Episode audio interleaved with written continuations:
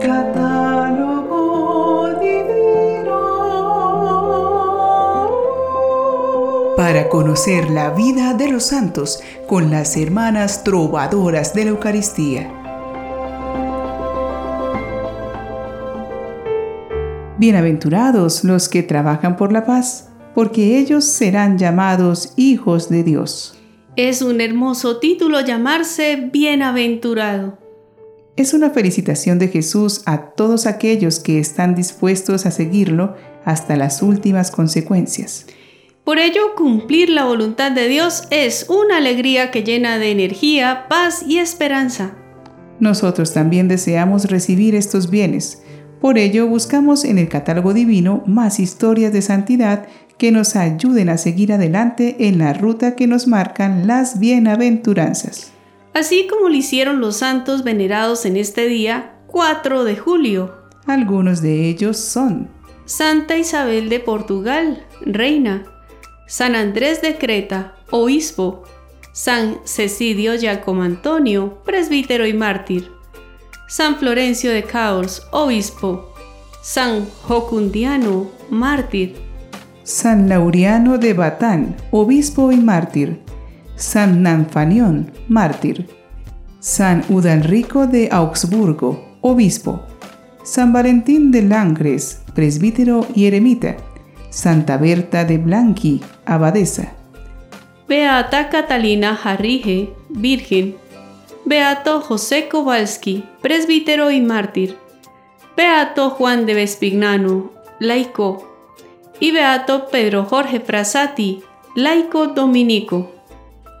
Hoy conoceremos a un joven que, sediento del amor de Dios, buscó a Dios en los pobres y en las altas cumbres de las montañas, y elevó sus ideales tanto que muy pronto evidenció una gran madurez espiritual es la sorprendente vida del beato Pedro Jorge Frassati.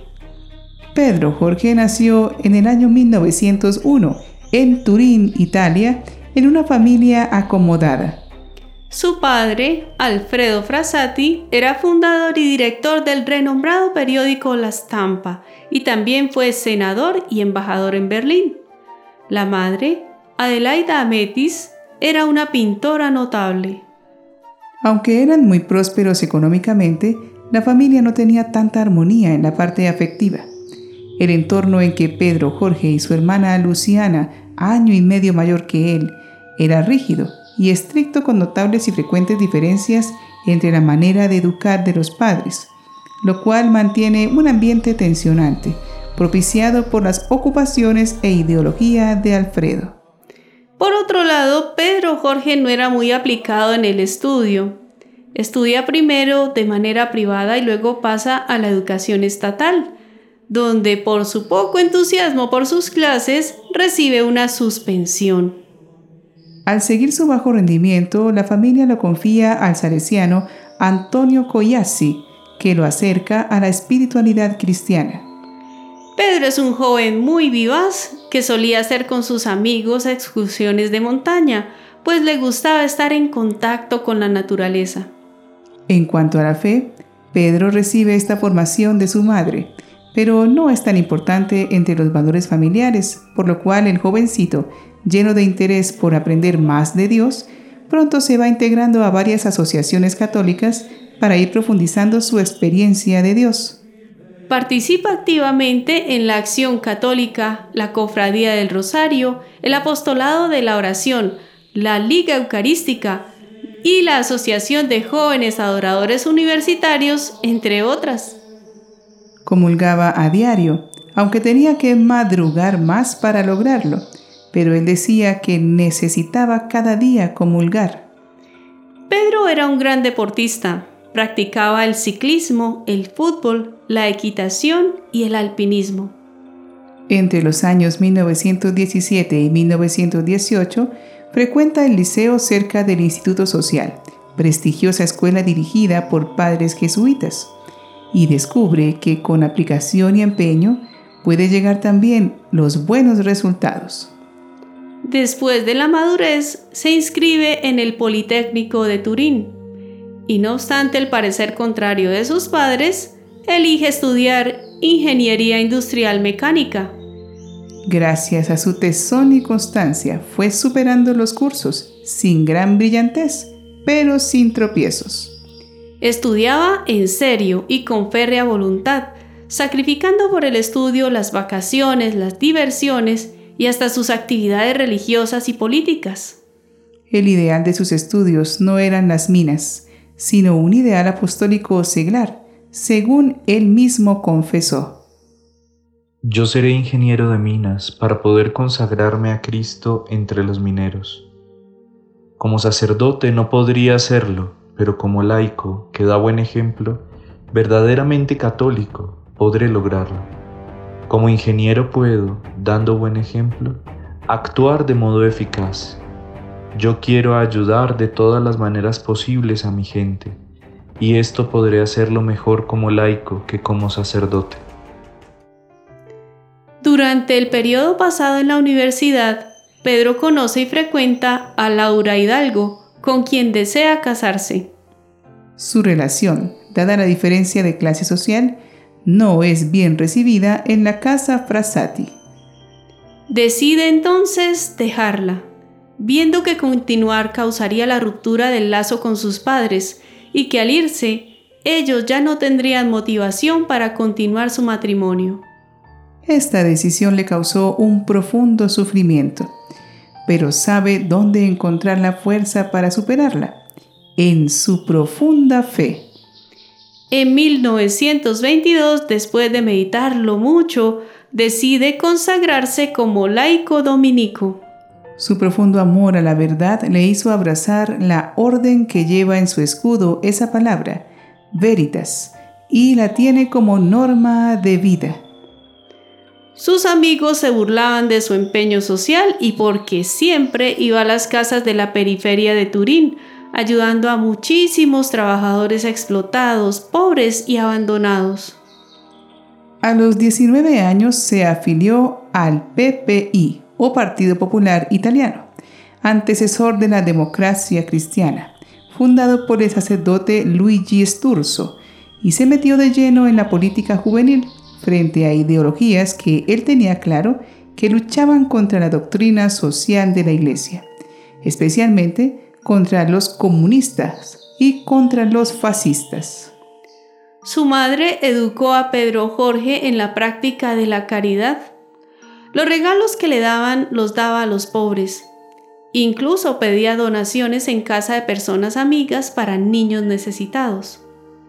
Lo que su madre le daba para el tranvía que le llevaba al Politécnico, así como la merienda que le daban para llevar porque salía de casa en ayunas para poder comulgar, llegaban a los pobres que le salían al paso.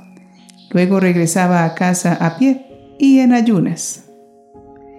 Visitaba enfermos y familias necesitadas llevándoles medicinas o alimentos que no podían comprar. A los que habían empeñado algún objeto les pedía los recibos y Pedro los pagaba con su dinero.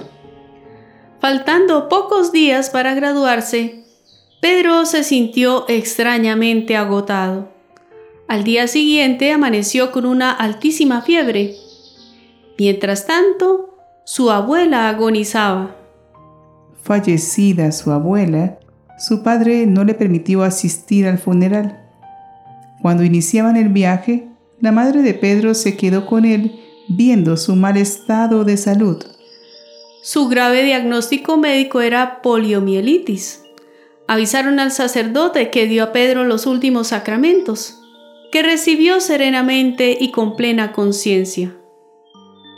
Pedro Jorge pide a su hermana que transmita un mensaje. Pide que se le sustituyan en la visita a los pobres a quienes él debía visitar y que entregue unos medicamentos a alguien que los esperaba. A las 7 de la noche del 4 de julio de 1925, Pedro Jorge Frassati falleció en brazos de su madre. Solo después de su muerte, su familia se entera de sus acciones de caridad. También sus amigos, fuera del círculo de San Vicente de Paul, no estaban informados de la importante actividad que había tenido en el servicio de los pobres. En el momento de sus exequias, millares de personas, entre ellos muchos pobres en Turín, están presentes durante el trayecto hasta la iglesia. Alfredo Frassati, su padre, quedó inconsolable, pues comprendió muy tarde quién había sido realmente su hijo. Luego vivió una progresiva conversión, que consideran el primer milagro de Pedro. En 1983, en el momento de la creación de las Jornadas Mundiales de la Juventud, el Papa Juan Pablo II cita a Pedro Jorge Frassati como modelo de santidad para la juventud. San Juan Pablo II lo beatificó en el año 1990. Se está estudiando actualmente su pronta canonización. Es llamado el patrono de los montañistas. Oremos pidiendo al Señor nos conceda la coherencia en la fe que tuvo este beato. Padre, tú que diste al joven Pedro Jorge Fransati la alegría de encontrar a Cristo y de vivir su fe con coherencia en el servicio a los pobres y a los enfermos. Intercede por todos los jóvenes y por nosotros para que seamos como Él, puros y santos, e imitemos su generosidad para difundir en la sociedad el espíritu del Evangelio. Amén. Pedro Jorge Frassati nos reta a salir de la mediocridad y de la banalidad que no nos dejan aspirar a las altas cumbres del Evangelio. La santidad implica dejarse tocar por la realidad y tomar decisiones resueltas en favor del bien, capaces de darlo todo en el servicio y la coherencia. Ser santo implica tener carácter, perseverancia y valentía pues el gran reto de superar las barreras del pecado y los temores hace que decidamos dar todo o nada. Sin embargo, no podemos olvidar lo gratificante que es sembrar el bien por medio de la fraternidad, la oración y la alegría de sabernos amados y protegidos por Dios. Este joven santo nos anima a dejar atrás los viejos esquemas de la maldad y el egoísmo, construyendo la vida en la verdad y el amor. Beato Pedro Jorge Frassati, ruega por nosotros.